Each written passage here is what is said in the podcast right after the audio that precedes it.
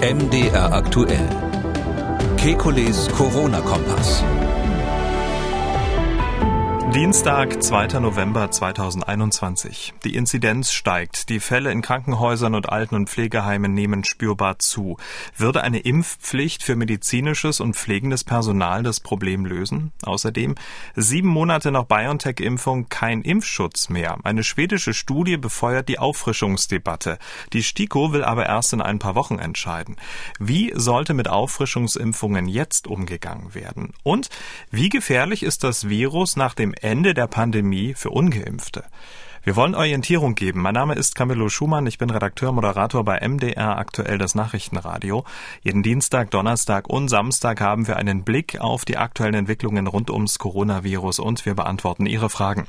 Das tun wir mit dem Virologen und Epidemiologen Professor Alexander Kikole. Ich grüße Herr Kikole. Hallo, Herr Schumann. Ja, nicht alles, was wir hier besprechen, das macht auch Spaß. Zum Beispiel, wenn es um steigende Inzidenzen geht. Die deutschlandweite 7-Tage-Inzidenz liegt bei 153,7. Damit hat sie sich in den vergangenen zwei Wochen verdoppelt. Auf den Intensivstationen werden aktuell 2086 Menschen mit Covid-19 behandelt. Über 600 mehr als vor zwei Wochen. Überrascht Sie dieser starke Zuwachs? Ähm, nein, das ist jetzt das, was man im Herbst eigentlich erwarten musste, zumindest was die Inzidenz betrifft. Ähm, entscheidend wird es jetzt darauf ankommen, ob die Lage auf den Intensivstationen insgesamt stabil bleibt. Also eine hohe Zahl von Behandelten heißt ja noch nicht, dass die ähm, Stationen überlaufen sind und man wird auch sehen müssen, wie sich das auf die Sterblichkeit auswirkt. Wir sind ja letztlich in einer Situation, wo wir ähm, kaum noch einen Weg zurück haben. Also wir haben beschlossen, dass, oder die Politik hat beschlossen, ich finde auch zu Recht, mh, dass man ähm, bei der Inzidenz nicht mehr so streng sein muss wie am Anfang der Pandemie, wo man dann mit Lockdowns, Schulschließungen und so weiter reagiert hat. Mh, irgendwas müssen die Impfungen ja bringen. Und äh, wir haben eine weitgehend geimpfte Bevölkerung und deshalb sind wir eigentlich jetzt in der Lage, wo wir ausprobieren, was passiert, wenn der Herbst kommt. Und wir können nur hoffen, dass die äh, Fallzahlen nicht so stark ansteigen, vor allem die Schwererkrankten, ähm, dass wir dann Engpässe in den Krankenhäusern bekommen. Hm, aber nichtsdestotrotz, ähm, heute vor einem Jahr haben wir doch gedacht, Mensch, in einem Jahr haben wir dann die Impfung, da wird das alles gar nicht so schlimm und jetzt stehen wir eigentlich exakt ja an derselben Wegmarke wie vor einem Jahr. Die Zahlen sind einigermaßen identisch. Ja, die Inzidenz ist einig, einigermaßen identisch, aber ähm, mit dem Blick auf England, ich habe ja mal so gesagt, dass man einen Faktor von 1 zu 10 einrechnen kann. Das heißt, sich eine zehnmal so hohe Inzidenz leisten könnte ähm, wie, ähm, äh, wie ohne Impfstoff.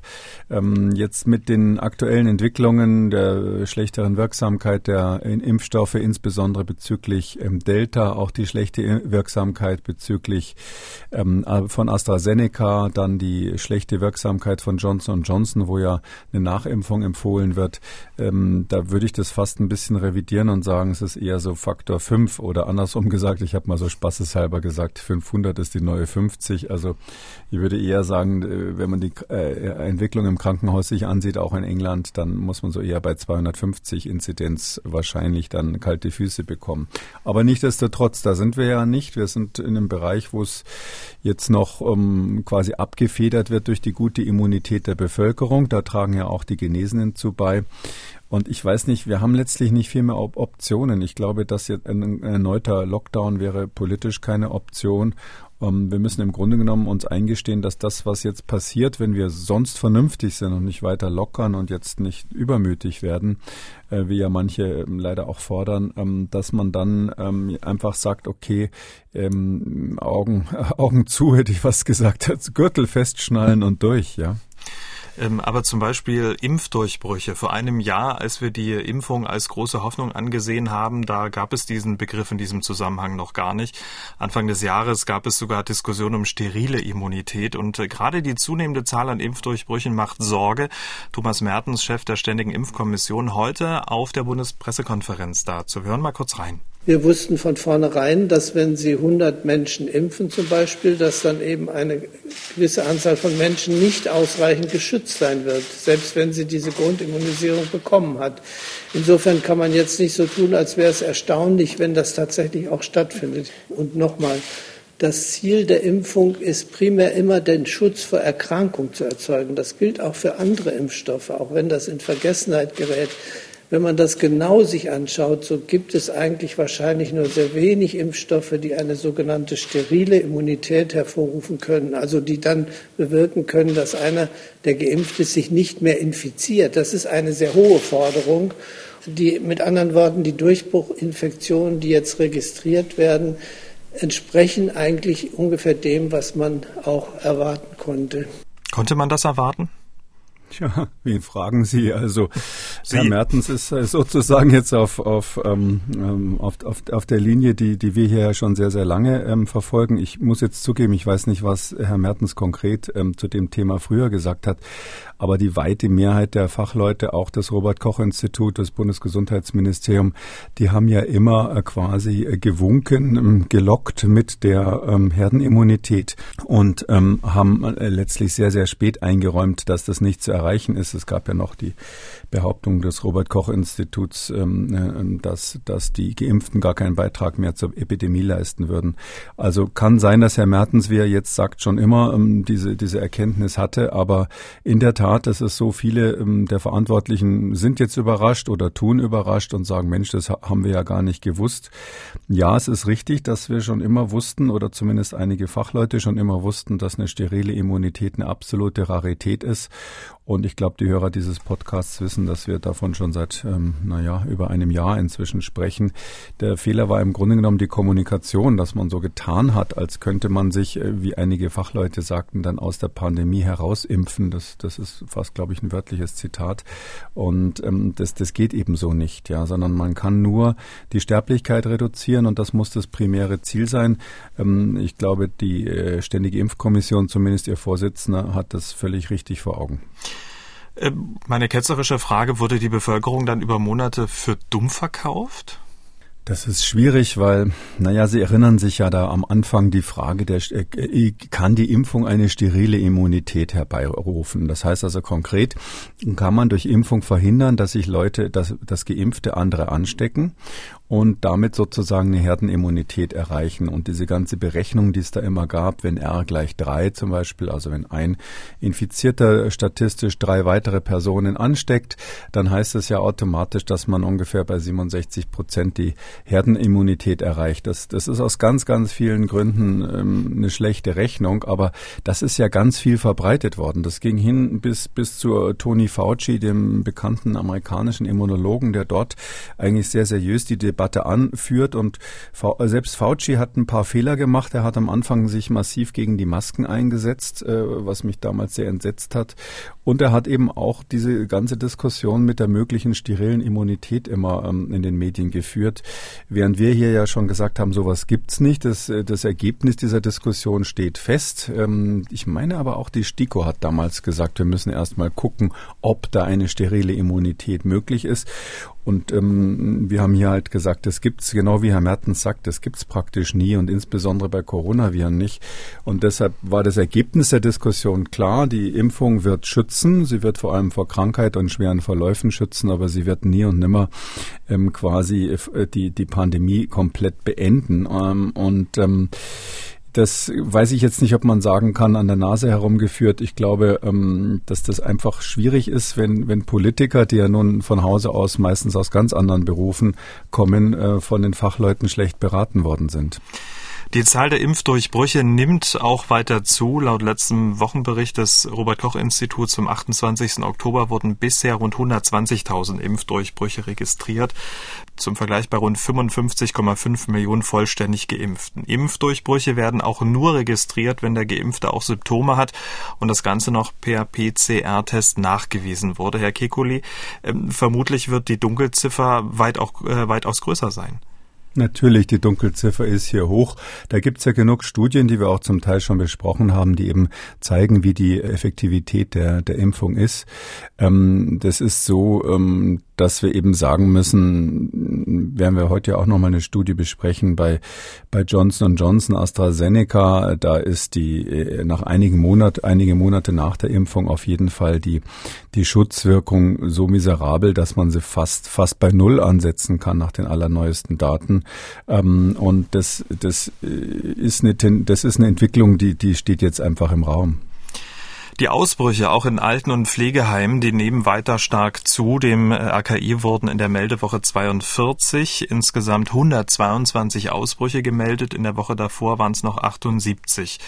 Betroffen waren fast 1400 Menschen. Da stellt man sich die Frage, wie kann das eigentlich sein? Haben wir da nichts aus der letzten Welle gelernt, äh, wie man Menschen mit dem höchsten Risiko schützen kann. Und ein besonders drastischer Fall aus Brandenburg gibt zumindest einen Hinweis, woran es liegen kann. In einem Pflegeheim am Werbelinsee sind acht Bewohner eines Altenheims an Corona gestorben. 42 sind erkrankt, auch 15 Mitarbeiter sind erkrankt. Und die Amtsärztin des Landkreises, Heike Zander, gegenüber dem RBB mit der mutmaßlichen Erklärung dieser Tragödie. Wir hören mal kurz rein. Eine sehr ungünstige Situation in diesem Heim, weil zwar die Bewohner recht gut geimpft sind, aber die Mitarbeiter und Mitarbeiterinnen haben eine relativ geringe Impfquote. In dieser Einrichtung beträgt die äh, lediglich ungefähr 50 Prozent. Und es ist natürlich ein erhöhtes Risiko im Rahmen der Corona-Pandemie und es hat sich jetzt auch gezeigt. Herr Kikoli, was sagen Sie dazu? Im konkreten Fall ist ja noch nicht ganz klar, wie das Virus ins Heim kam, aber kann die niedrige Impfquote des Personals eine Erklärung sein? Ja, natürlich. Zumindest ist das etwas, wo man hier ähm, auf, wo man jetzt ähm, dagegen vorgehen muss. Ähm, also dieser Fall ist aus zwei Gründen interessant. Das eine ist, ähm, er belegt eben nochmal sehr, sehr plastisch, ähm, dass man mit dem Impfen keinen vollständigen Schutz hat. Und deshalb muss man einfach sagen, diese diese Idee, die ja auch zum Beispiel hinter 2G-Veranstaltungen steht, wir impfen und dann kann uns nichts mehr passieren die leider auch so kommuniziert wurde, ganz massiv.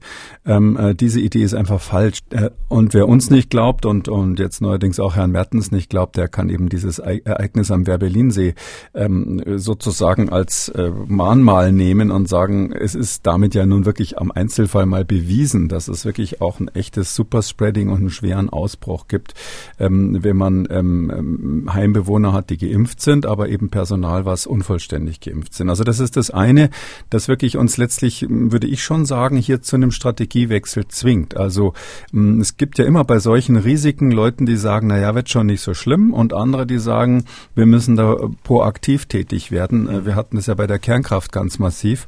Und um das Bild zu strapazieren, dann würde ich sagen, dass der Ausbruch am Werbelinsee ist so ein bisschen das Fukushima ähm, dieses Seuchenausbruchs. Also wir haben hier einfach jetzt gezeigt, das ist dieses theoretische Risiko, was von, von einigen Fachleuten, zuletzt eben auch von der STIKO beschrieben wurde, ähm, dass das wirklich real dazu führen kann, dass Menschen sterben.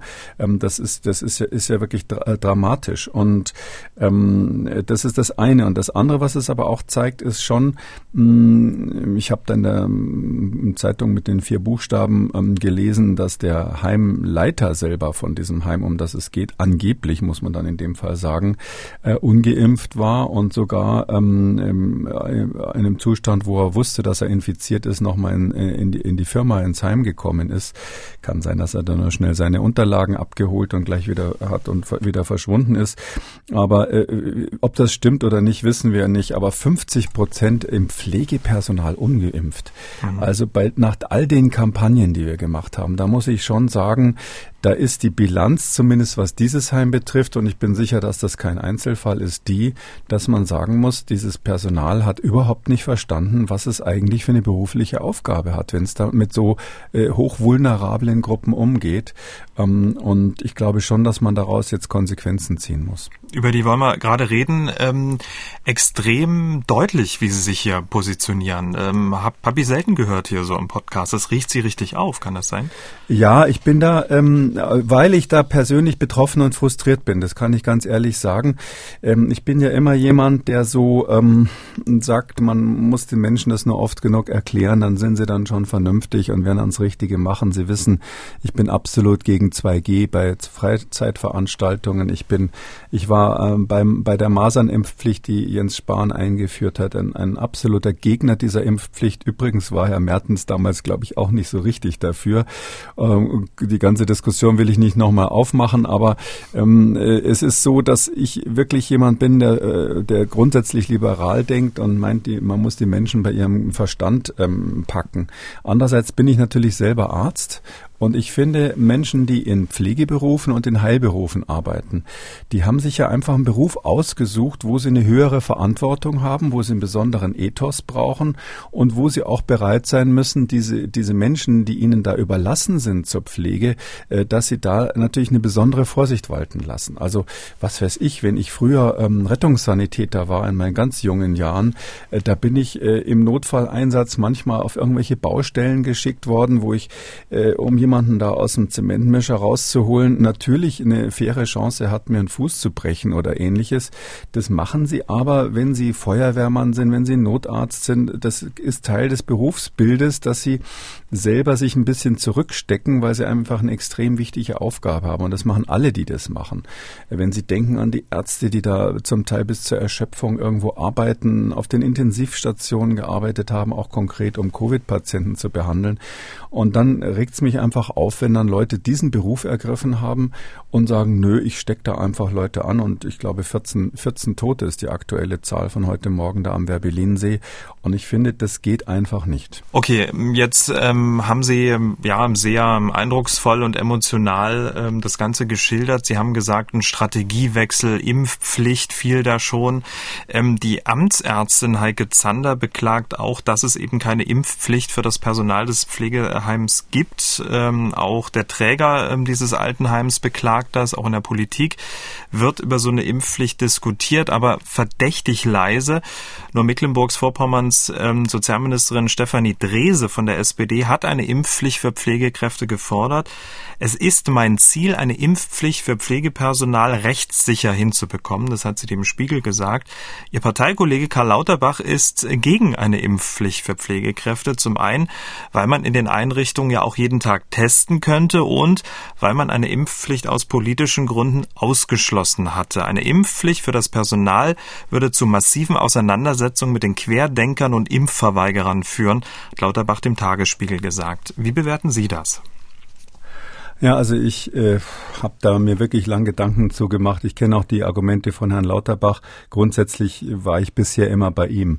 Ähm, also wir haben eine neue Lage. Die Lage ist neu. Erstens, weil es wirklich so ist, dass der Impfschutz sehr unvollständig ist und auch ständig schlechter wird. Also wir haben ja zwei Effekte. Das eine ist, dass insbesondere bei alten Menschen die Impfung eben unvollständig wirkt, auch bezüglich Verhinderung von Todesfällen. Also insofern äh, muss man es ein bisschen relativieren, was Herr Mertens von der STIKO eingangs gesagt hat dass die Impfung bei Todesfällen so gut schützt. Ne, nein, das sehen wir eben gerade, dass eben auch Geimpfte jetzt ähm, immer häufiger auf den Intensivstationen liegen und auch sterben. Zweitens haben wir wirklich, das ist inzwischen belegt, dass, dass dieses, äh, diesen Effekt, dass zumindest nach sechs Monaten, zumindest bei älteren Menschen, der Impfschutz langsam nachlässt. Ähm, das hängt nicht unmittelbar mit den Antikörpern zusammen. Es sollen nicht alle losrennen und die Antikörper bestimmen lassen, aber epidemiologisch kann man feststellen, dass das nachlässt. Also es sind zwei Effekte. Also erstens die Non-Responder, zweitens das Nachlassen des Impfschutzes nach einer Zeit. Da würde ich mal so sagen, so ein halbes Jahr ist ein Effekt, äh, eine Zeit, auf die man gucken muss. Ähm, und wir sind in der Situation, dass wir verstanden haben, dass wir im Prinzip einen Booster brauchen. Der ist aber im Prinzip äh, von der STIKO bisher nur für über 70-Jährige explizit empfohlen empfohlen worden. Ich habe hier ja schon ganz deutlich gemacht und das auch anderswo gesagt, dass ich den äh, aufgrund der jetzigen Datenlage ganz klar für über 60-Jährige schon empfehlen würde, mit der Begründung persönliche Sicherheit. Also das ist medizinischer Schutz der Menschen selber, also nichts Epidemiologisches im Sinne von Herdenimmunität. Die kriegen sie dadurch auch nicht, aber um die Ü60 zu schützen, würde ich empfehlen, ähm, in diesem Fall ausnahmsweise und zum ersten Mal abweichend von der Empfehlung der STIKO ab 60 das schon schon zu machen. Ähm, und drittens ähm, ist es einfach so, und das zeigt unter anderem das Beispiel ähm, am Werbelinsee. Es ist aber auch so, dass da andere, ich da andere Berichte habe äh, von, von Altenheimen und auch Pflegepersonal, äh, die, meine Hoffnung, dass die sich freiwillig impfen lassen, weil sie das eben verstanden haben, welche wichtige und gefährliche Funktion sie letztlich da haben, die, die hat sich zerschlagen. Es, das reicht nicht aus. Das Freiwillige reicht nicht aus. Und deshalb ähm, sage ich, die Lagebeurteilung ist eine andere Lagebeurteilung. Und ähm, deshalb ist mein konkreter Vorschlag dazu zu sagen, dass man tatsächlich eine Impfpflicht ähm, verhängt, ähm, einführt für die Menschen, die wirklich mit den Hochrisikopersonen umgehen. Das heißt also speziell für äh, Menschen in der Altenpflege und für medizinisches Personal, das eben regelmäßig Umgang mit Risikopersonen hat. Heißt zum Beispiel, ein niedergelassener Orthopäde muss das natürlich nicht unbedingt machen. Äh, äh, es gibt ja nur relativ wenige medizinische Erkrankungen, wo, wo, wo wirklich ein Risiko, ein erhöhtes Risiko im Falle einer Covid-Infektion ist. Aber ähm, gibt eine ganze andere, lange andere Liste, die kennen ja alle äh, von, von Risiken, wo man sagen muss, da muss das medizinische Personal meines, meines Erachtens geimpft sein. Und man muss dann eben sagen, okay, ähm, das wird man in Deutschland nicht drakonisch durchsetzen. Keiner wird ja gezwungen, sich impfen zu lassen. Und da muss man sagen, wenn es jetzt aus medizinischen Gründen zum Beispiel nicht möglich ist, dass sich jemand nicht impfen kann, weil es halt medizinisch nicht geht, oder auch ähm, äh, äh, Gründe, religiöse Gründe oder wirklich ernste weltanschauliche Gründe, dann muss man sagen, okay, die müssen dann eben sozusagen eine Erklärung abgeben, dass sie das äh, partout nicht machen können oder wollen. Für die muss dann die Alternative sein, täglich PCR-Tests. Also ich betone PCR und nicht ähm, Antigen-Schnelltests, weil ich habe schon, glaube ich, öfters erklärt, dass ich für das, was man in Altenheimen insbesondere braucht an Sicherheit, die Antigen-Schnelltests nicht sicher genug finde. Andere Situation bei Freizeitveranstaltungen und FFP2-Masken. Das heißt also, diejenigen, die sich dann wirklich weigern, ähm, die müssen halt dann täglich mit PCR getestet werden und im Dienst eine FFP2-Maske tragen und zwar mit konsequenter Überwachung. Ähm, was man auch machen muss als Konsequenz aus dem, was wir hier sehen, ist natürlich gelegentlich die Geimpften testen. Also mhm. da kann man nicht, wie das bisher zum Teil war, sagen, äh, auch in Altenheimen und so weiter, wir lassen jetzt hier alle Schutzmaßnahmen fallen. Ein Altersheim ist ja keine ähm, Party, äh, kein Partykeller in Berlin, nicht? So, wo sie, wo sie eher jüngere Leute haben, die da freiwillig hingehen. Und ich glaube, mit so einem Konzept, das heißt, da ist eine Impfpflicht jetzt im Grunde genommen dabei, ähm, kämen wir da, äh, würden wir da diese Menschen ausreichend und angemessen schützen. Hm. Jetzt gibt es ja einen enormen Fachkräftemangel im äh, Pflegeberuf, auch äh, medizinisches Personal, die haben ja auch äh, während der Pandemie stark gelitten. Intensivstationen ähm, ähm können nicht mehr betrieben werden, weil es kein Personal gibt und jetzt noch so eine Impfpflicht. Haben Sie nicht das Gefühl, dass sollte das so kommen und wir malen jetzt mal den Worst Case, dass das nicht, ähm, ich sag mal so dem der den Pflegeberufen noch so den letzten Rest geben könnte? Ja, das sind ähm, die Argumente, die auch Herr Lauterbach natürlich zu Recht, also ich finde, nur um das klarzustellen, dass ich jetzt hier einen anderen Vorschlag habe, heißt nicht, dass ich das nicht respektiere, wie er denkt und ähm, er hat da sehr klug drüber nachgedacht. Äh, äh, also das ist, ich habe da, mein, mein Gegenargument ist in verschiedene Richtungen. Zum einen ist ja der Vorschlag, den ich mache, so, dass er nicht auswegslos ist. Wenn einer jetzt partout sagt, was weiß ich, mein, mein äh, Religionsführer hat gesagt, ich darf mich nicht impfen lassen oder ich glaube, dass da wirklich irgendwelche Nanopartikel drinnen sind, die mich echt umbringen werden und äh, dann lasse ich mich lieber jeden Tag testen und gehe mit der FFP2-Maske zur Arbeit, hat er ja noch diese, diese, diese letzte Möglichkeit. Zugegeben, das ist natürlich in gewisser Weise auch eine Stigmatisierung in dieser bestimmten Situation von den Ungeimpften, gerade das, was ich eigentlich nie wollte. Aber ich glaube, dass es in so einer Situation, wenn es dann Tote gibt stattdessen, einfach die einzige Möglichkeit ist. Und ähm, das ist ja auch andersrum so, ja, wenn Sie eine schwere Erkrankung selber haben und ähm, wollen sich schützen, zum Beispiel auf einer Auslandsreise, da sind Sie halt der Einzige im Flugzeug, der dann da sitzt und ähm, nur ganz kurz die FFP2-Maske abnimmt zum Wasser trinken und sonst als einziger eine Maske im Gesicht hat. Ähm, ich glaube aber, dass, also das eine Argument sozusagen, wo ich glaube, dass man sozusagen diese, diese Gefahr der Querdenker, die der Herr Lauterbach ähm, sieht, zu Recht sieht, abfangen kann, ist, dass man sagt, hier habt ihr noch eine, habt ihr noch eine Möglichkeit. Es betrifft ja auch nur ganz speziell das Personal, was mit den Hochrisikopersonen äh, zu tun hat. Also auf gar keinen Fall Lehrer und Kita-Betreuer, wie das zum Teil gefordert wurde. Ähm, das zweite, ähm, was ich wirklich glaube, ist, wissen Sie, das ist ja Pflegepersonal. Und das sind ja Menschen, die doch medizinisch so halbwegs geschult sind und die auch dann doch hoffentlich mehrheitlich irgendwie so einen sozialen Auftrag verspüren in sich.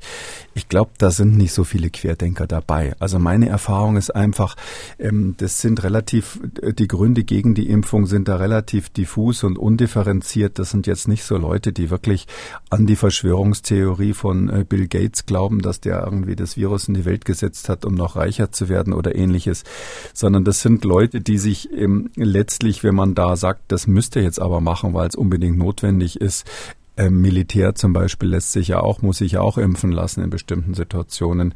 Ähm, ich glaube nicht, dass die dann äh, reihenweise quasi von der Fahne springen werden. Ähm, und ich glaube nicht, dass da so viele Superspinner in diesem Bereich, äh, wenn ich das mal so sagen darf, sitzen. Wir haben auch die Erfahrungen aus den USA und aus Frankreich, wo das ja eingeführt wurde.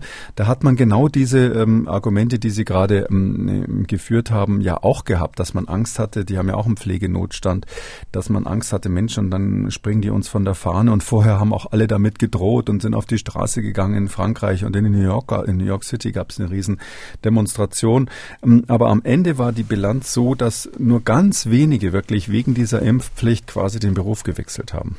Und deshalb glaube ich, ähm, dass ganz pragmatisch gesehen das nicht passieren wird in dieser Dramatik. Damit wird vorher gedroht werden. Einige werden sich aufregen.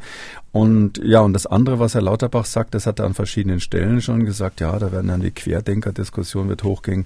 Da finde ich irgendwie grundsätzlich vor diesen, vor diesen Leuten sollten wir nicht einknicken. Ja, dass jetzt der ganze Staat Tote in Kauf nimmt, ähm, weil er sich mit den Querdenkern nicht anlegen will. Entschuldigung, so hat es Herr Lauterbach bei Maybrit Illner wirklich explizit formuliert.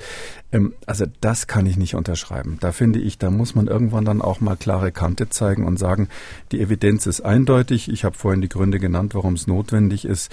Und äh, deshalb müssen wir dann in diesem Fall das von diesem Personal fordern. Im schlimmsten Fall muss sich dann halt ähm, eine Krankenschwester oder ein Krankenpfleger oder ein Arzt eben versetzen lassen in den Bereich, wo er ähm, Patienten hat, die eben sich nur einen Fuß verstaucht hat. Das, das ist halt dann die Alternative. Und ähm, Herr Lauterbach, SPD, ist dagegen. Äh, wir haben gerade darüber gesprochen. Die Sozialministerin von Schleswig-Holstein, ich habe sie auch schon genannt, ist äh, dafür und möchte das ja auch rechtssicher dann äh, umsetzen können. Ähm, zumindest plant sie das ähm, für ihr Bundesland, Mecklenburg-Vorpommern. Also es gibt da so eine so eine Diskussion, auch jemand, der handfest etwas machen möchte. Ähm, wie groß ist denn Ihre Hoffnung, ähm, dass die Ampelkoalitionäre das jetzt äh, zum Thema machen und dann auch äh, umsetzen werden? Das weiß ich natürlich nicht. Wenn Sie mich was Politisches fragen, komme ich immer ins Schwimmen. Hoffnung, ich kann nur sagen, ich was gesagt, ich, ja, ja, also was ich, ja, ja, ich hoffe natürlich, sonst würde ich es hier nicht sagen. Also ähm, äh, es ist für mich ja schon auch ehrlich gesagt eine der wirklich schwierigen Überlegungen gewesen in dieser ganzen Pandemie. Ähm, äh, es ist so, äh, ja, die Politik hat natürlich versprochen, es wird keine Pflichtimpfung mhm. geben. Das wird ja auch immer wieder gesagt. Ähm, ich meine, auch Herr Lauterbach hat es bei Maybrit Illner als eines der Argumente gesagt. Ähm, ähm, der hat gesagt, wir haben ein Versprechen abgegeben. Ich finde aber schon, ähm, wenn sich die Lage so ändert, ähm, zumindest aus Sicht derer, die das Versprechen abgegeben haben, dann muss man auch irgendwann mal sagen, wir können das nicht vollständig halten. Es gibt ja keine allgemeine Impfpflicht, sondern eine sehr stark tätigkeitsbezogene Impfpflicht. Ähm, ich glaube, da müssen die Fakten dann einfach auch ausreichen zu sagen, sorry, sorry, ich kann mein Versprechen nicht halten. Insofern bin ich auch an dieser Stelle nicht bei den Politikern, die das jetzt damit begründen, dass sie sagen, wir haben das äh, früher versprochen. Ähm, ähm, da, da, hat sich einfach die, die Datenlage geändert und da kann ich nur an die Politik äh, appellieren, sozusagen über den Schatten zu springen. Und wir haben es ja eingangs besprochen, viele glaubten ja tatsächlich irgendwie wegen ihrer jeweiligen wissenschaftlichen Berater wahrscheinlich an dieses, ähm, äh, an diese Illusion der Herdenimmunität und der sterilen Immunität und der epidemiologischen Kontrolle des Virus durch Impfung, was ja sogar, sogar das Robert-Koch-Institut bis vor kurzem zumindest noch behauptet hat. Ähm, da kann man doch als Politiker sagen, okay, da war ich falsch informiert, da habe ich mir die falschen Gedanken gemacht, dass die, die Fakten sind einfach anders. Sag mal so, schlimmstenfalls schieben sie es halt auf die Delta-Variante. Irgendeine, irgendeine Überraschung brauchen sie. Vielleicht kann ich noch Folgendes sagen. Also es äh, gibt ja das Gegenargument, weil ich weiß, dass das auch gebracht wird. Sie, sie merken schon, ich habe so ein bisschen den Karl Lauterbach, der ja sehr klug ist. Ich wollte ihn vorher noch anrufen, aber habe es nicht geschafft. Ähm, so ein bisschen vor Augen, weil er sehr klug für die Gegenseite argumentiert, was ich auch respektiere respektiere. Der sagt zum Beispiel, ähm, äh, wir haben epidemiologisch keinen Grund, das, diese Pflicht zu verhängen und nur wenn man das einen epidemiologischen Grund dafür hat, nur dann ähm, kann man das eigentlich verantworten. Da hat er recht. Es ist so, dass wir ja ähm, anders als bei den Masern zum Beispiel ähm, nicht so einen Eff äh, Effekt von Herdenimmunität herbringen und deshalb gibt es keinen epidemiologischen Grund. Er hat auch recht mit seinen ganzen politischen Argumenten, die wir gerade besprochen haben, aber es ist eben so, dass diese Medizin medizinischen Argumente, die sind das Entscheidende. Also der medizinische Schutz für jemanden, äh, der, der mir überlassen wurde, da, der hat unvollständigen Impfschutz. Wir wissen jetzt aktuell noch belegt, dass massive Ausbrüche möglich sind und das Risiko ist natürlich viel, viel höher als bei Masern. Und jetzt stellen Sie sich vor, wir haben ja eine Impfpflicht bei Masern letztlich de facto für äh, Kindergartenkinder ähm, wegen, wegen einer Erkrankung, die fast nie auftritt und ganz, ganz, ganz selten mal Todesfälle verursacht. Und äh, wenn wir das dort sozusagen befürwortet haben und jetzt sagen, ähm, die Menschen, die also mit Alten oder Schwerstkranken umgehen, die müssen sich nicht impfen lassen, dann finde ich das, finde ich das auch irgendwie inkonsequent. Ähm, der Ethikrat spielt äh, bei solchen Entscheidungen ja immer noch eine große Rolle und ähm, die Vorsitzende, Frau Büchs, hat ja auch noch vor ein paar Wochen gesagt, so eine Impfpflicht brauchen wir nicht ähm, in Deutschland. Wie wurde denn damals argumentiert, was die Masernimpfpflicht angeht und wie könnte man denn heute argumentieren? Ähm ja, ich glaube, die Frau Büchs hat das äh, zu einem Zeitpunkt ähm, formuliert, wo äh, vielleicht noch nicht diese neue Lage eingetreten war oder sie hat vielleicht noch nicht berücksichtigt, dass es wirklich von der Sache her möglicherweise jetzt benötigt wird. Also zumindest aus meiner Sicht. Da kann man ja den Ethikrat bei seinen eigenen Worten von 2019 einfach mal nehmen. Ähm, damals ist letztlich das klassische Ab, die klassische Abwägung gemacht worden, wie das übrigens auch Richter beim Bundesverfassungsgericht immer machen würden, wenn, wenn so, so eine Sache dann eingeführt würde. Und zwar ist es ja immer so, da müssen Grundrechte gegeneinander abgewogen werden. Das ist nichts viel mehr, viel anderes macht der Ethikrat auch nicht. Und zwar ist es so, jeder hat ja einen Anspruch darauf, dass der Staat ihn vor Fremdschädigung schützt. Also, dass sie im Verkehr zum Beispiel davor geschützt werden, dass sie halbwegs, dass sie vom Auto überfahren werden und ähnliches und natürlich auch vor Seuchen geschützt werden. Umgekehrt ähm, gibt es das Selbstbestimmungsrecht des Menschen. Das ist auch ein Grundrecht.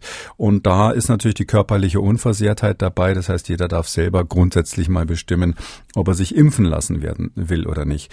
Und da ist eigentlich schon immer einheitlich, und das hat der Ethikrat eben ganz klar auch 2019 bei den Masern aufs Papier geschrieben, ähm, man sagt, man darf dann sozusagen, äh, muss dann Einschränkungen dieser, dieser körperlichen Unversehrtheit, körperlichen Selbstbestimmung in, äh, hinnehmen, wenn es um die Abwehr einer Gefahr geht, die erstens groß und zweitens unmittelbar drohend ist. Und das ist ja hier der Fall. Also es ist eine, eine Pandemie ist eine unmittelbare große Gefahr. Und jetzt kommt's, und das ist das Entscheidende, was vielleicht die Frau Büchs auch im Kopf hatte. Und wenn man nicht auf andere Weise durch weniger eingreifende Mittel letztlich diese Gefahr abwenden kann. Und das ist das Entscheidende. Die entscheidende Frage ist, gibt es auch andere Mittel, diese Gefahr abzuwenden? Und ähm, übrigens hat auf, mit der, genau der gleichen Überlegung damals der Ethikrat empfohlen, dass ähm, mit einem ein, ein, ein Mitglied hat sich enthalten, aber sonst war es so, dass sich der Ethikrat damals 2019 empfohlen hat, dass es sogar ähm, eine mit Tätigkeitsverboten sanktionierte Impfpflicht für bestimmte Berufsgruppen gibt. Und bei den Masern damals haben sie gesagt, Personal in Gesundheitsberufen, Sozialberufen und im Bildungswesen. Das heißt, da wären die ganzen Lehrer und Kita-Pfleger und so weiter alle mit drinnen gewesen. Also das, das was ich hier vorschlage, geht, geht ja längst nicht so weit. Aber das hat man damals aufgrund der gleichen Überlegungen Untersuchungen schon bei den Masern gemacht vom Ethikrat und hier haben wir ja nun eindeutig eine wesentlich größere, unmittelbarere Gefahr als bei den paar Masernfällen, die wir in Deutschland haben. Die entscheidende Frage ist jetzt, gibt es weniger eingreifende Mittel? Und da, da muss man eben Folgendes sagen. Die einzige Alternative wäre jetzt rein praktisch gesehen nicht nur für diejenigen, die partout das verweigern, wie ich es vorschlage, sondern für alle tägliche PCRs und FFP2-Masken zu machen.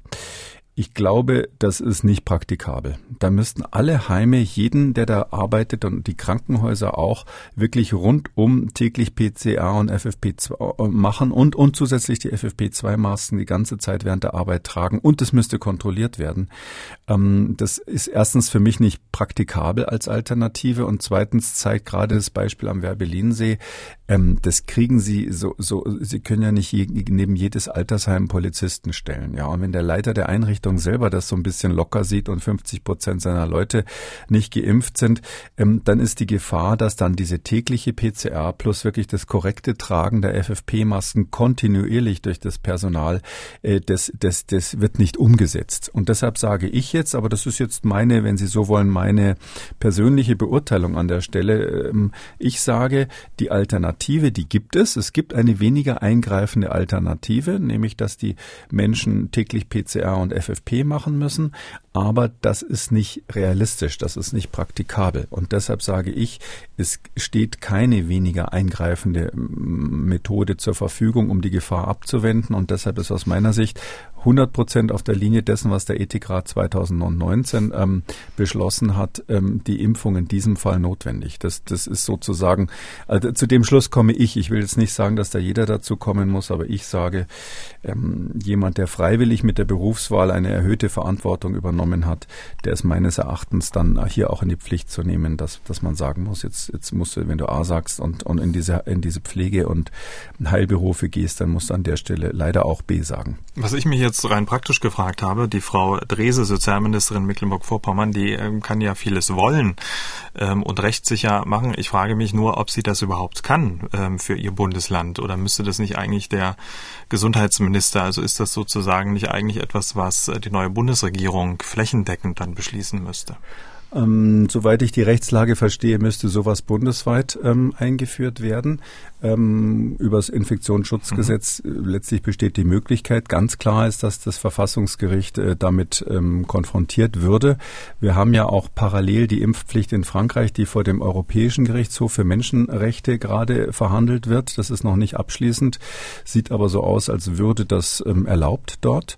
Und natürlich hätten wir ähm, sofort die Sache beim Bundesverfassungsgericht. Darum habe ich jetzt gerade auch so ein bisschen runterdekliniert, wie ich das ethisch und, und rechtlich mhm. sehe und glaube deshalb, dass es, wenn man es richtig macht, ähm, Bestand hätte. Es gibt ganz praktisch noch was, was äh, trivial politisches. Es ist doch gerade die Forderung von einigen im, im Raum, ich weiß gar nicht, von wem das genau kommt, ähm, dass die Ministerpräsidenten sich jetzt mal zusammensetzen sollten und nicht warten sollten, bis die im Moment, im Moment nur geschäftsführende Bundesregierung dann ähm, durch die neue abgelöst wurde. Die entlassene Kanzlerin war das, die das vorgeschlagen hat. Das war die Kanzlerin. Oh Gott. Entschuldigung in diese Richtung, dass ich es jetzt gerade nicht auf dem Schirm hatte. Aber das ist ein guter Vorschlag. Ähm, und zwar ähm, äh, aus dem Grund, ähm, weil wir eben genau das ähm, äh, jetzt machen müssen. Wir können da nicht warten, bis irgendeine Ampelkoalition, die müssen ja so viele Dinge ähm, verhandeln, bis sie dieses Thema, was ja bisher in der in der Wahl überhaupt keine bei dem bei dem im Wahlkampf keine Rolle letztlich gespielt hat, bis sie das dann auch noch abgefrühstückt haben.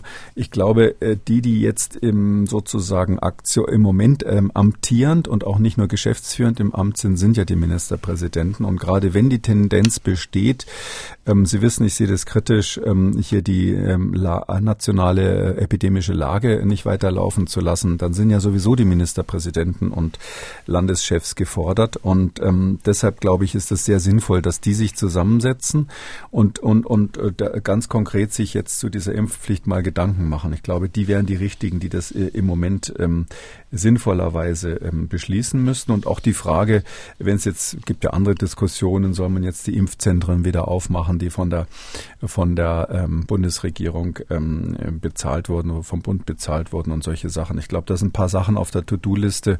Ähm, da wäre das sinnvoll, wenn sich dieses Gremium jetzt mal zusammensetzt, bevor es richtig kalt wird.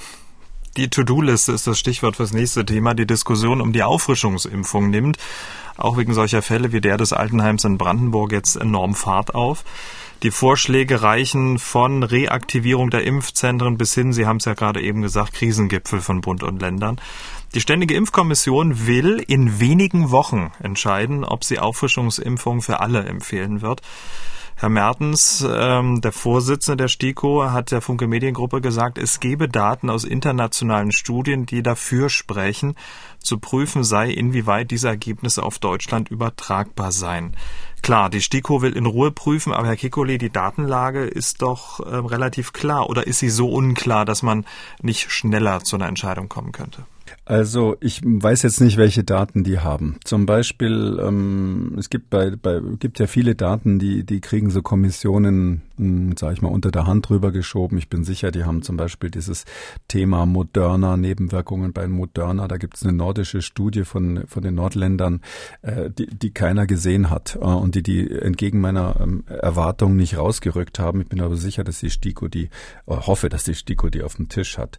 Daher weiß ich nicht, welche Daten er meint, aber ich meine schon, dass wenn man sich das aufgrund der Dinge, die wir jetzt schon haben, ganz nüchtern ansieht, dass man da bezüglich Booster schon, schon sagen kann, in welche Richtung das gehen müsste. Und zwar erstens, wir haben insbesondere aus Israel, aber da kommen inzwischen immer mehr Studien und Daten zusammen. Aktuell eine schwedische, die wir gleich besprechen werden.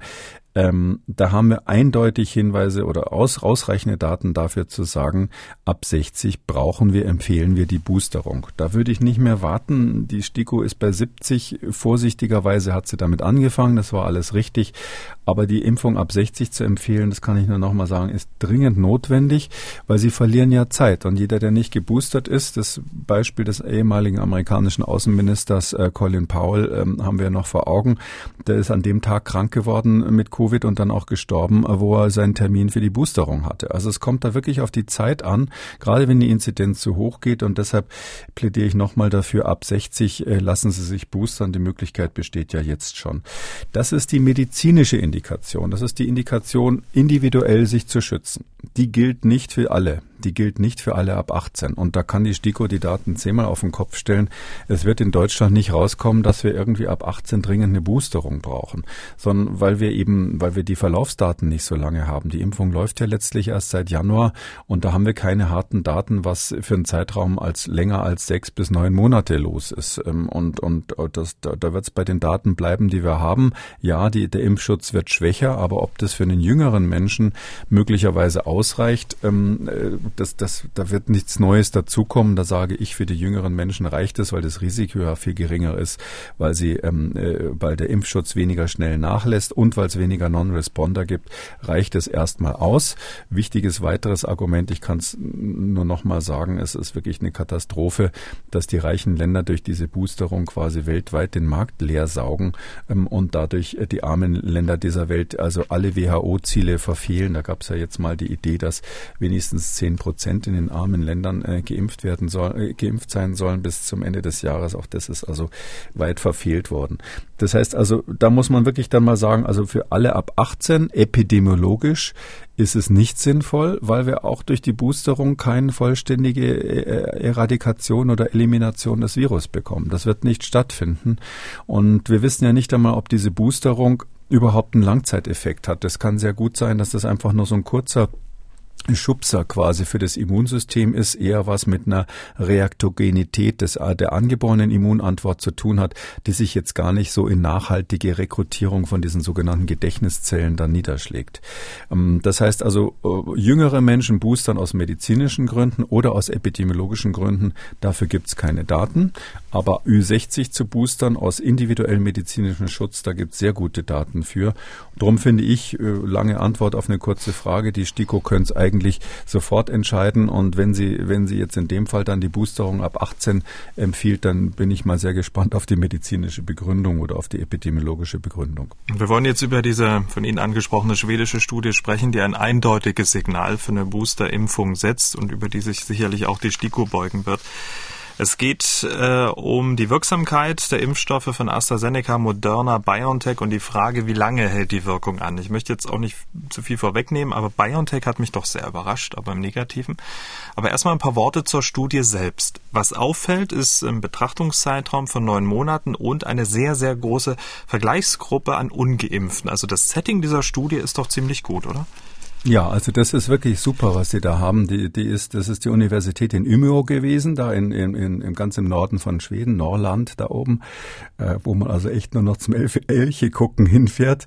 Und die haben also, ähm, aber für ganz Schweden ähm, haben die dieses nationale Register genommen. Die haben ein ganz tolles nationales Register, wo die Geimpften drin sind, so ähnlich wie das in Vereinigten, im Vereinigten Königreich auch ist.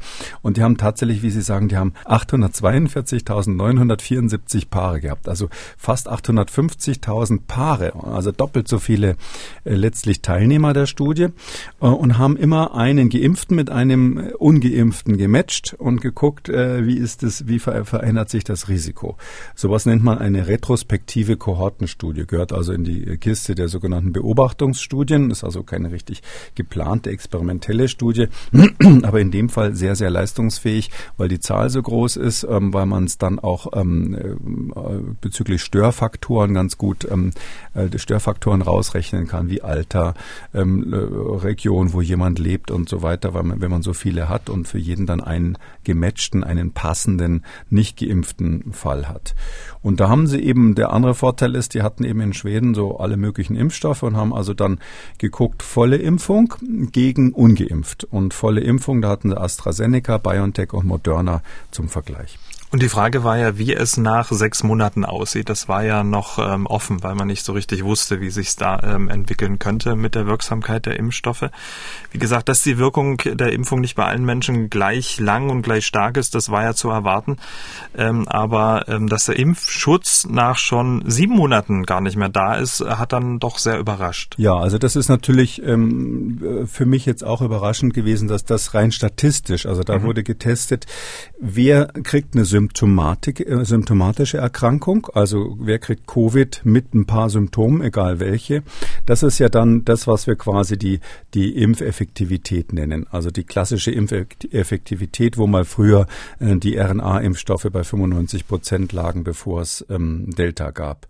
Und zweitens haben sie nochmal geguckt, wie ist es mit dem, was sie dort schwere Erkrankungen äh, genannt haben. Das, das waren also dann solche, die deswegen ins Krankenhaus mussten oder sogar gestorben sind. Das waren dort die Definition für schwere schwere Erkrankung. Ja, und da kam raus, BioNTech hat also, um das mal rauszunehmen, da ist es so, dass die ähm, Effizienz zunächst mal bei 92 Prozent liegt. Das ist also ganz gut. Das war ist sozusagen für die, ähm, die innerhalb der letzten, ähm, des letzten Monats ähm, vollständig geimpft wurden. Also 15 Tage nach der ersten, nach der vollständigen Impfung beziehungsweise bis zu 30 Tage. 92 Prozent ist am Anfang ungefähr das, was man erwarten würde, sogar ganz gut. Also bei, äh, weiß jetzt nicht genau, ob das sich das hauptsächlich auf Delta Delta bezieht, aber für diesen Zeitraum 2.1. bis 4.10. naja, eine Schwäche der Studie, dass da natürlich sowohl Delta dabei ist als auch, als auch andere, ähm, als auch andere Varianten. Und dann hat man eben gesehen, je länger man wartet, desto weniger gut wird der Schutz. Also bei BioNTech war es dann so, nach vier bis sechs Monaten, also bis zu sechs Monaten, äh, ist der Schutz auf 47 Prozent abgefallen. Das heißt also unter, äh, also der Schutz vor, Infekt, äh, vor, vor Erkrankung ähm, nur noch fünf, bei 50 Prozent ungefähr. Und wenn man dann eben über sieben Monate wartet, ähm, so lange haben die das ja beobachtet, dann geht es auf 23 Prozent runter. Also 23 Prozent ist kein Schutz. Das ist dann statistisch gesehen im Rauschen was Sie vorhin gesagt haben, da ist der Schutz weg. Man muss allerdings sagen, bei dieser Dynamik am Anfang waren eben bei denen, die, die, äh, die äh, bei denen, die ähm, früh geimpft wurden, ist es natürlich so, ähm, die haben, die, die haben ähm, tendenziell noch Alpha, Typ Alpha oder über vielleicht sogar den Wuhan-Typ noch abgekriegt. Und je länger man wartet, auch in Schweden, desto mehr Delta-Anteil ist natürlich dabei, sodass also hier das, was man da sieht, dieser Rückgang 92, 47, 23 Prozent Schutzwirkung. Das ist auch dem geschuldet, dass die Delta-Variante sich durchsetzt. Mhm. Spielt aber am Ende des Tages keine Rolle. Äh, heißt letztlich, gegen Delta nach sieben Monaten ist der Impfschutz äh, zumindest in dieser Studie weg. Bei Moderna war es einen ganz kleinen Ticken besser, aber letztlich auch nicht, nicht richtig berauschend. Die hatten nach ähm, sechs Monaten noch knapp 60 Prozent Schutzwirkung. Ähm, das heißt also etwa gut 10 Prozent oder 10 Prozent mehr als bei, äh, bei als bei BioNTech, ähm, ist aber letztlich äh, auf den längeren Zeitraum jetzt nicht, nicht, äh, nicht, nicht, sage ich mal, nicht signifikant der Unterschied, nicht, nicht relevant der Unterschied. Richtig abgeschmiert hat AstraZeneca hier, aber das wird in Deutschland ja nicht mehr verwendet und da habe ich mich ja auch schon geäußert, dass ich finde, dass die eine dringende Auffrischung brauchen. Ähm, da ist es sogar so, dass schon nach vier Monaten die AstraZeneca-Geimpften keinen Impfschutz, sondern statistisch gesehen minus 19 Prozent haben. Das heißt also, dass die sogar eine erhöhte Wahrscheinlichkeit haben, äh, Covid zu bekommen, symptomatisch Covid zu bekommen. Jetzt wird man natürlich sagen, was soll denn das? Wieso denn erhöhte Wahrscheinlichkeit durch Impfung? Das gibt's ja gar nicht. Äh, das ist natürlich deshalb, weil jemand, der geimpft ist, sich statistisch gesehen unvorsichtiger verhält. Der ändert sein Verhalten. Und wenn, wenn Sie das vergleichen mit jemandem, der ungeimpft ist, der dann vielleicht noch Maske hat und immer regelmäßig Tests macht, Stichwort 3G in Klammern, ähm, der ähm, der hat eben dann tatsächlich seltener Covid am Schluss wie ein Geimpfter, der glaubt, er wäre geschützt. Mhm. Und das ist bei den AstraZeneca-Leuten wohl der Fall gewesen. Tja, und wenn man diese Zahlen sich so vor Augen führt und die Ergebnisse dieser Studie, da braucht es dann auch nicht wundern, dass sowas wie am, im Altenheim am Werbeliedensee passiert. Ne? Ja, genau. Also ich habe natürlich äh, diese Daten gekannt, bevor ich das, was ich vorhin empfohlen habe, ähm, sozusagen ähm, mich dazu entschlossen habe. Ähm, diese, diese Studie hier, da gibt es ja andere, die ähnlich sind. Wir besprechen ja immer nur einzelne, greifen die hier heraus. Aber die Studie sagt eigentlich zwei Sachen. Das eine ist, die Booster die Boosterimpfung ab 60 ist absolut notwendig und zwar sofort. Da weiß ich nicht, warum man da noch wochenlang drüber nachdenken muss. Und das andere ist, ist, äh, genau wie Sie sagen, die, man muss im Grunde genommen tätig werden, um so Ausbrüche wie am Werbelinsee zu verhindern. Und ähm, da, das heißt für mich im Grunde genommen, wir müssen jetzt ähm, die Impfpflicht für äh, Pflege- und Heilberufe mit den vorhin genannten Einschränkungen ähm, haben. Wir haben noch was vergessen. Man kann ja auch aus dieser Studie sozusagen eine Zielgruppe für die Boosterimpfung ähm, definieren, weil bei allen ähm, kann man das ja jetzt nicht so über einen Kamm scheren. Es geht ja vor allem über die Älteren und auch äh, Menschen hier in dem speziellen Fall auch mit Vorerkrankung.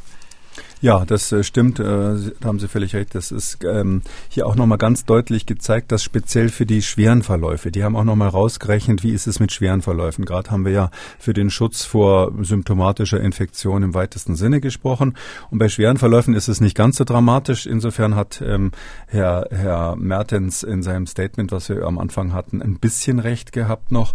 Also ähm, der Schutz zum Beispiel für die für BioNTech ist so, äh, der für schwere Verläufe Verläufe geht das also runter nur bis 42 Prozent, also ab sechs Monaten.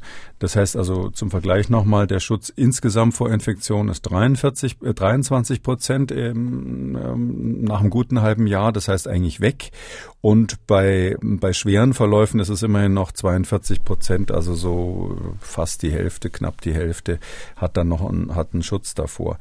Ähm, daraus kann man natürlich nicht schließen, dass, wie wir das ganz am Anfang mal gedacht haben, äh, ja, jemand, der irgendwann mal geimpft wurde, der wird schon nicht sterben an Covid, sondern man muss jetzt wirklich sagen, wer schwere Grunderkrankungen hat, wer älter ist und übrigens auch für Männer ist in dieser Studie nochmal gezeigt worden, ist das Risiko für schwere Verläufe eben höher ähm, und ähm, vor allem auch die Abnahme der Schutzwirkung über die Zeit deutlicher. Und ähm, deshalb muss man sagen, da diese Alterskurve drinnen ist, da die Grunderkrankungen drinnen sind, da nochmal belegt sind und da hier der Abfall so deutlich ist, wie wir es eigentlich sonst nie gesehen haben, nochmal zur Warnung, das sieht hier deshalb so deutlich aus, weil die quasi den Zeitverlauf von der Alpha-Periode in die Delta-Periode auch noch mit drinnen haben. Aber trotzdem ist das Ergebnis eine ganz klare Unterstützung dafür, dass man ab 60 boostert.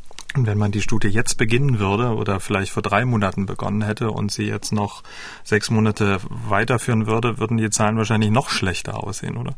Das wissen wir nicht genau. Das ist äh, genau die Überlegung. Es kann sein, dass es so ist, wie Sie sagen, aber wir haben ja dieses Phänomen, dass diese, diese RNA-Impfstoffe unerwartet stark reaktogen sind. Und dadurch haben sie sozusagen so einen Anfangseffekt, der sehr, sehr stark ist. Ähm, und die Frage ist, wie nachhaltig wirkt das Ganze sozusagen? Wie, wie, wie nachhaltig ist die Wirkung? Also ähm, Kurzzeitgedächtnis und Langzeitgedächtnis, wenn Sie so wollen, vom Immunsystem. Und ja, kurzzeitig äh, wird das Immunsystem damit äh, so aufgeschreckt, dass es offensichtlich ähm, die Abwehr gegen dieses Virus, dass die ganz gut ist ist. Das kann aber auch ähm, mit so relativ primitiven Mechanismen eben der angeborenen Immunantwort zusammenhängen. So eine Art Vor also eine Art Alarmzustand, wie wir es bei Kindern ja auch physiologisch haben, ähm, dass die einfach auf den Schleimhäuten aktivierte, ähm, die, die, diese angeborene Immunantwort aktiviert ist, ohne dass sie jetzt spezielle Antikörper produzierende Zellen haben und spezielle T-Zellen haben, die äh, diese zytotoxischen T-Zellen, die bei der Immunität helfen und ohne dass sie Gedächtniszellen haben. So dass es sein könnte, dass man durch den Booster quasi nur so einen allgemeinen, sage ich mal, Aktivierung des Immunsystems gilt, hat, die gar nicht so speziell gegen Covid geht. Also wir kennen das zum Beispiel, wenn jemand eine Impfung gegen Tuberkulose bekommt. Ähm, in Afrika ist das zum Teil gemacht worden. Da sind die mit ähm, äh, so einem Tuberkulose-Impfstoff geimpft worden. Und dann hat man gesehen, dass ungefähr für ein Jahr in dem Fall ähm, die Häufigkeit auch von anderen Infektionen abnimmt. Also die haben dann plötzlich seltener Erkältungskrankheiten, irgendwelche anderen Infektionen, weil eben durch die Tuberkuloseimpfung, die auch sehr stark reaktogen ist, ähm, das Immunsystem allgemein im Alarmzustand ist und sich erst nach einem Jahr wieder richtig beruhigt hat. Das wäre, das könnte sein, dass wir das das jetzt auch so sehen könnten. Und das ist eigentlich eine wichtige Frage, eben darüber, da, zu dem Thema, brauche ich die Boosterimpfung und für wen brauche ich die? Weil wenn ich damit äh, jetzt die Idee habe, irgendwie die, die Pandemie damit unter Kontrolle zu bringen, dann muss ich sagen, nee, sieht nicht so aus. Aber wenn ich sage, ich will jetzt Menschen, die individuell ganz persönlich jetzt ein hohes Risiko haben, insbesondere Alte schützen, dann ist mir das egal, ob das ein Langzeiteffekt ist oder nicht, sondern Hauptsache, die kommen jetzt heil über den Winter. Damit kommen wir zu den Fragen unserer Hörerinnen und Hörer. Diese Hörerin hat angerufen, sie hat ähm, eine Frage zum Ende der Pandemie möglicherweise Ende Mai. Das haben wir hier schon mal besprochen. Ganz kurz, bleiben Sie dabei? Ja, also äh, das Ende der Pandemie, ich habe das nochmal gesagt, die Pandemie ist dann nicht zu Ende, aber sie ist für uns als, ähm, sage ich mal, Notstand zu Ende. Der Notstand ist dann zu Ende, weil wir eine Endemie haben, äh, wie ein, wie ein ähm, Wissenschaftler in den USA gesagt hat, das Virus wird dann sowas wie ein Wohnzimmermöbel. Man gewöhnt sich mhm. dran. Und genau um diesen Umstand geht es, diese Hörerin. Sie würde gerne wissen, was äh, genau diese Lage dann für die Ungeimpften bedeuten könnte ist die Wahrscheinlichkeit, sich äh, dann anzustecken, wird die sozusagen eigentlich immer höher, auf einen Infizierten zu treffen. Die meisten Impfgegner sind ja ganz gegenteiliger Meinung, denken, das verschwindet dann und sie äh, treffen gar niemanden Infizierten mehr. Zum anderen ist das Virus für ähm, ungenesene, ungeimpfte eigentlich dann ähm, auch schwächer? Können die Ungeimpften sozusagen mit einem schwächer gewordenen Virus rechnen oder gilt das eigentlich nur für die Geimpften? Und die anderen trifft sozusagen in jeweils voller Härte, so wie vom ersten Tag an oder schlimmer durch Delta. Hm. Tja, das sind zwei Fragen. Also ähm, wie, wie ist die Gefahr für diejenigen, die ungeimpft sind, wenn wir in so einem eingeschwungenen endemischen Zustand sind?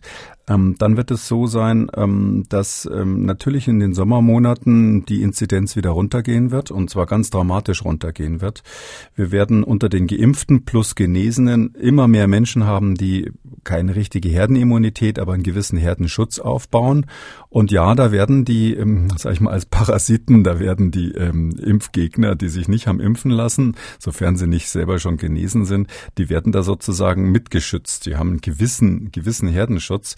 Aber ähm, dann kommt dann irgendwann der nächste Herbst und da wird es natürlich gar keine Maßnahmen mehr geben. Man wird vielleicht im öffentlichen Bereich noch Masken tragen, aber viel mehr wird es nicht sein. Ähm, an einzelnen Stellen vielleicht noch testen. Äh, und dann äh, sind die natürlich jedes Mal im Herbst wirklich gefährdet, sich zu infizieren. Und man, man nimmt dann auf die auf Dauer wirklich die Gefahr der Infektion ganz klar in Kauf.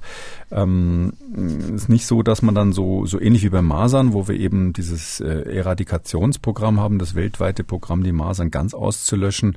Da gibt's ja diese, oder fast steril, da gibt's ja diese sterile Immunität oder fast sterile Immunität. Und das gibt's eben bei Corona nicht. Das Virus wird sich auch weiter verändern, sodass die Ungeimpften in ständiger Gefahr leben müssen. Wem das keine Angst macht, der kann das in Kauf nehmen. Also was ich nicht unterschreiben würde, ist, dass man sozusagen, wenn man sich nicht impft, auf jeden Fall ähm, dann in infiziert. Also impfen oder infizieren, äh, so hart ist es nicht. Ähm, äh, vor allem nicht, in, wenn man es auf einen kurzen Zeitraum sich anschaut. Man kann sich schützen vor einer Infektion auch anders. Aber wer will das schon jahrelang machen und vielleicht dann nach zehn Jahren erwischt es einen dann doch irgendwann mal in irgendeinem Winter.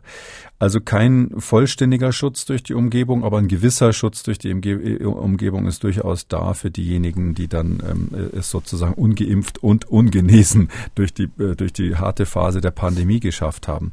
Wenn die krank werden, das ist die, die zweite Frage gewesen, ähm, erwischt die ganz genauso. Ja, und das ist überhaupt kein Unterschied. Ähm, wenn sie nicht genesen sind oder geimpft, dann ähm, ist das Virus mindestens genauso unangenehm, wie, wie es schon immer war. Es gibt ja sogar Kollegen von mir, zumindest in Deutschland ist das immer noch so in manchen Köpfen drinnen, die sagen, die Varianten werden immer gefährlicher im Sinne, dass sie jetzt von sich selbst her schwerere Krankheitsverläufe machen. Ähm, nach internationaler Meinung gibt es dafür überhaupt keine Daten, keine Evidenz dafür, aber ähm, zumindest genauso gefährlich. Also das Virus als solches ist für jemanden, der jetzt kein Immunsystem hat, was, was irgendwie ein bisschen da, darauf trainiert wurde, ganz ganz genauso gefährlich wie am ersten Tag. Die Helen hat gemailt, eine Bekannte von mir ist Impfskeptikerin. Sie hält die Impfung für sich nicht notwendig, weil sie der festen Überzeugung ist, dass die vollständige Durchseuchung der Bevölkerung mit dem SARS-CoV-2-Virus schon längst erfolgt ist. Dass ihr eigener vermeintlicher Kontakt bzw. alle ihre vermeintlichen Kontakte mit dem Virus symptomlos verlaufen sind, führt sie auf ihr gut funktionierendes Immunsystem zurück. Meine Bekannte ist Mitte 50, sehr stark übergewichtig und hat beruflich viele Kontakte zu kranken Menschen, darunter schwer krebskranke Patienten. Wie würde Herr Professor Kekulé in einem solchen Fall für die Impfung argumentieren? Ich mache mir wirklich Sorgen, meine Bekannte und die schwerkranken Menschen, mit denen sie sorglos Kontakt hat und würde mich sehr über eine Antwort freuen. Viele Grüße. Ja, die Sorgen kann ich ähm, durchaus verstehen. Also äh, wir haben natürlich keine vollständige Durchseuchung, aber ja, ich glaube auch, dass wir bis, bis zum nächsten Frühjahr dann wahrscheinlich bei über 90 Prozent ähm, der Menschen in Deutschland sein werden, die äh, entweder geimpft oder genesen sind oder beides. Das ist natürlich ein hoher Anteil, aber ähm, wie wir es gerade schon besprochen haben, sie können sich von denen natürlich genauso infizieren, vielleicht sogar noch eher, weil alle Daten, die wir jetzt haben, wirklich zeigen, dass auch Geimpfte zumindest kurzzeitig ähm, das Virus in großer Menge ausscheiden können. Es kann sogar unter Geimpften richtige Ausbrüche geben. Wahrscheinlich ist das, was wir in dem Altersheim jetzt ähm, äh, da nördlich von Berlin gesehen haben, so ein Beispiel dafür. Äh, und ähm, deshalb würde ich sagen, man kann sich nicht darauf verlassen, dass die Durchseuchung der Bevölkerung sozusagen eine einen schützt. Ähm, äh, weil man, nur weil man Kontakt hatte, ähm, dass man sagt, mein Immunsystem ist so super, ich habe mich da nicht angesteckt, das ist einer der häufigsten Irrtümer, die ich überhaupt immer bei Infektionskrankheiten höre ähm, da ist eben tausendmal ist nichts passiert, ja, und dann plötzlich ist es nicht mehr gut gegangen. Ähm, das ist so, dass man bei den, äh, aus Gründen, die wir nicht wirklich verstehen, gibt es ganz viele Beispiele, wo Menschen wirklich mit Covid-Patienten im gleichen Zimmer geschlafen haben, wo Paare engstens zusammen waren. Der eine hatte es, der andere hat es nicht. Und da, das liegt hauptsächlich an demjenigen, äh, der das Virus ausscheidet, ob der gerade in dem Moment, wo die beiden zusammen sind, so einen Moment hat, wo viel Virus quasi abgegeben wird. Und es liegt an der momentanen Abwehr der Schleimhäute, die eben mal so, mal so ist, je nachdem, wie die Luftfeuchtigkeit ist und so weiter. Da kann man sich überhaupt nicht drauf verlassen. Es gibt solche Beispiele massenhaft auch bei sehr, sehr gefährlichen Erkrankungen. Wir haben in Westafrika bei Ebola Familien gehabt, wo einer krank war und die anderen überhaupt kein Ebola bekommen haben, obwohl sie eng zusammen waren. Aber ich warne dringend davor, daraus zu schließen, dass das Immunsystem irgendwie topfit wäre. Das hat damit nichts zu tun, sondern mit der Tagesform und mit der zufälligen Virusausscheidung bei demjenigen, der krank ist. Und hier ist es ja offensichtlich jemand, ähm, der nicht nur selber ein Risiko hat, weil er übergewichtig ist, sondern auch noch beruflich ähm, eine Verantwortung hat. Und da muss ich einfach sagen, jemand, der beruflich eine Verantwortung hat für besonders empfindliche, vulnerable Menschen, der muss sich einfach aus, aus diesem Grund impfen lassen. Das ist ja das Thema, warum ich sogar in diesem besonderen Fall für eine Impfverpflichtung bin. Damit sind wir am Ende von Ausgabe 238. Vielen Dank, Herr Kikole. Wir hören uns dann am Donnerstag wieder. Bis dahin. Gerne bis Donnerstag, Herr Schumann. Sie haben auch eine Frage, wollen was wissen, dann schreiben Sie uns an mdraktuell-podcast.mdr.de oder Sie können uns auch anrufen, das kostet auch nichts, 0800 322 00. Kekules Corona-Kompass als ausführlicher Podcast unter Audio und Radio auf mdr.de, in der ARD-Audiothek bei YouTube und überall, wo es Podcasts gibt. An dieser Stelle eine Podcast-Empfehlung. Hören Sie doch mal in den Rechthaber rein, der Podcast für Ihre juristischen Alltagsfragen. MDR aktuell. Kekules Corona-Kompass.